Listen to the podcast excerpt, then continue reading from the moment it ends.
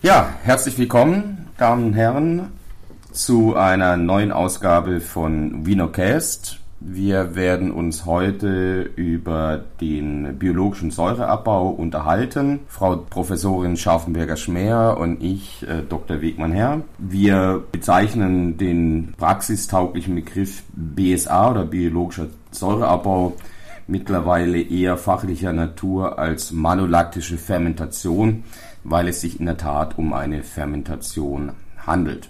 Wir werden einige Punkte adressieren, die jetzt unterschiedliche Starterkulturen, aber auch die Spontangärung anbetreffen und dann auch äh, Probleme ansprechen, die a.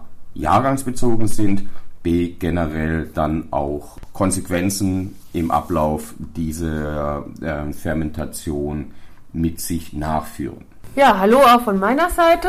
Ich bin hier am Weincampus zuständig für die Mikrobiologie und möchte beginnen, indem wir noch mal kurz alle auf einen Stand bringen, was denn eigentlich passiert bei der sogenannten malolaktischen Fermentation. Hier werden meist, also immer durch Milchsäurebakterien, meist der Gattung Önococcus öni, die zweiwertige Äpfelsäure zur einwertigen Milchsäure umgewandelt.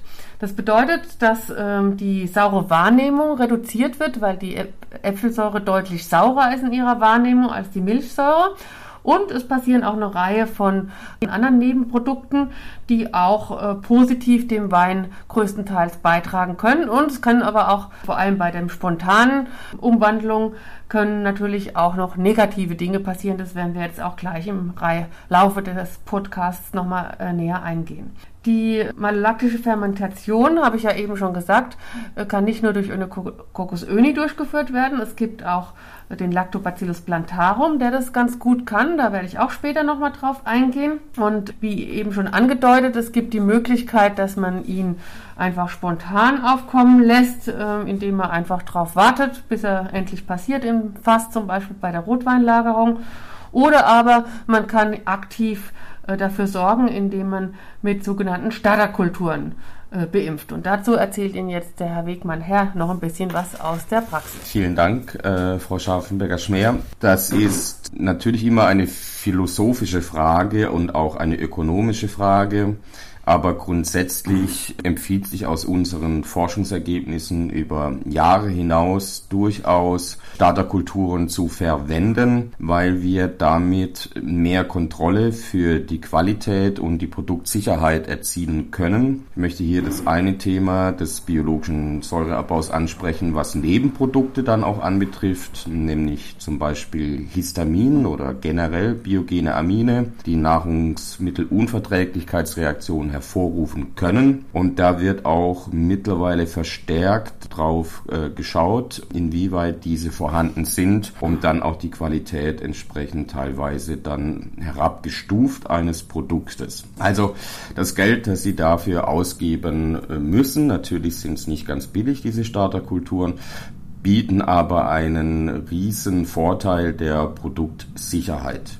Daneben spielt eine andere Substanz eine größere Rolle, die jetzt in der Form sensorisch aufmerksam machen kann, nämlich das sogenannte Diacetyl, also eine buttrige Note in meinem Wein, die ich aber auch durch eine entsprechende Beimpfungsstrategie beziehungsweise auch Auswahl des Bakterienstammes steuern kann. Es ist immer eine Frage, wie das Bakterium in Interaktion mit der Hefe dann arbeiten kann und Möglichkeiten hat, Stoffwechsel zu betreiben. Aber je mehr ich in einem reduktiven Milieu bin, desto weniger habe ich auch von dieser buttrigen Note. Das spricht jetzt auch für den Beimpfungszeitpunkt, auf den wir auch noch kommen wollten, also sequenziell oder einer Koinokulation. Bei einer Koinokulation sprechen wir von einer Zugabe der Bakterienstarterkultur 24 Stunden nach der Zugabe der Reinzuchthilfe und haben dort eigentlich schon eine richtige Prozesssicherheit, dadurch, dass eben das Diacetyl entsprechend erst gar nicht in der Form nachher sensorisch auftritt. Interessanterweise sind aus den Erfahrungen der letzten Jahre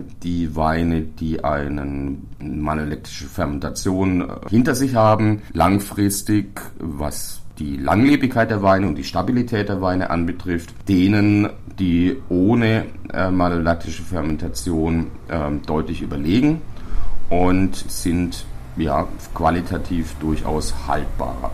Ganz konkret dieses Jahr, um auf die Praxis zu kommen, wir konnten feststellen, dass manchmal gerade bei hohen pH-Werten ein spontaner biologischer Säureabbau schon vor Beginn einer alkoholischen Gärung durchlaufen war und man dann nach ja, Eingang oder nach dem Kältervorgang plötzlich dann bei der Beimpfung mit einer Reinzuchthefe feststellen muss, dass der biologische Säureabbau schon durchgelaufen ist und daher die große Empfehlung, wer die Möglichkeit hat, entweder einen eigenen pH-Meter zu benutzen, aber zumindest im Mostbereich bei der Traubenannahme oder nach dem Keltern schon mal eine erste Analytik zu machen, die sich dann auf äh, die ähm, Säurenzusammensetzung basiert oder auch entsprechend auf den pH-Wert, um das Risiko eines spontanen BSAs eben abschätzen zu können.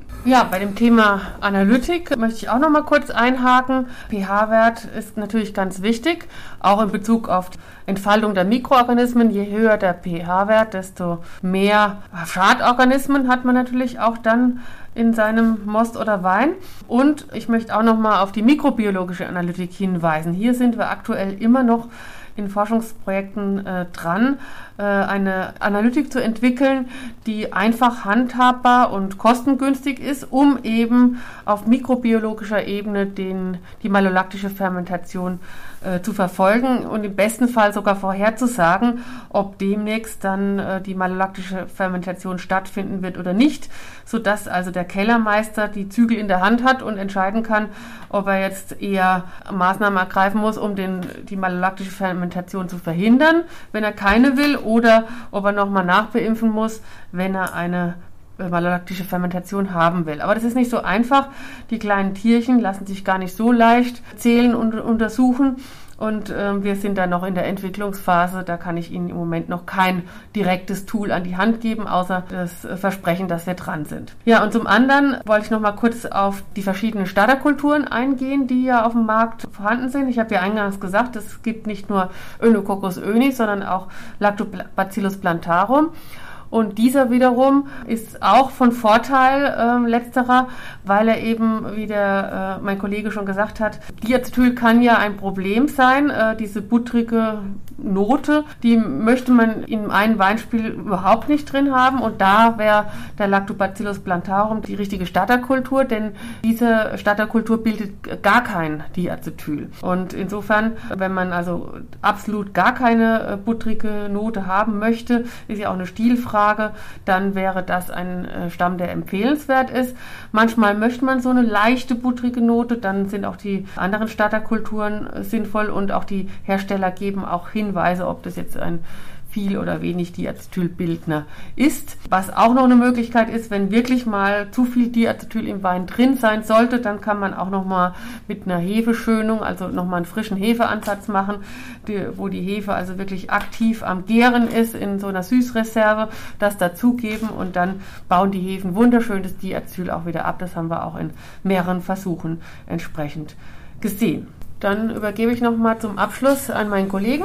Auch aus meiner Praxiserfahrung, Lactobacillus plantarum mag zwar etwas teurer sein wie andere Stämme, die man käuflich erwerben kann. Man bekommt aber in der Tat eine sehr besondere Charakteristik in die Weine. Die werden oftmals als würziger beschrieben und sind dann auch am Ende durchaus ein potenzieller Verschnittpartner, da sie eben eine ganz andere Charakteristik aufweisen und gerade im Pinot-Bereich, also Weißburgunder, Grauburgunder, ähnliches, sind die sehr, sehr stark, wie soll man das formulieren, sensorisch beeinflussend, was die Komplexität erhöht. Man muss dabei aber Bedacht haben, dass die Menge, die man einsetzt, genau den Herstellerangaben äh, zu folgen ist, da sich diese Lactobacillus plantarum eben nicht weiter vermehren sondern eben in der Form der Konzentration eben zugegeben werden müssen. Das geht sowohl simultan als auch sequenziell, funktioniert sehr gut. Über Jahre hinweg haben wir damit sehr, sehr gute Erfahrungen. Nochmal zum Abschluss von meiner Seite aus beachten Sie wirklich ganz, ganz ganz wichtig,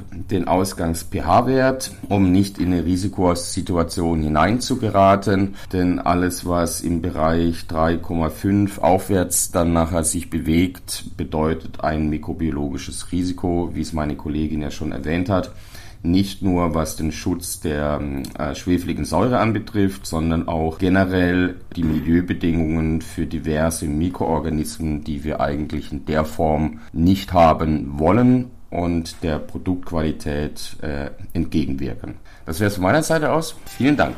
Tschüss.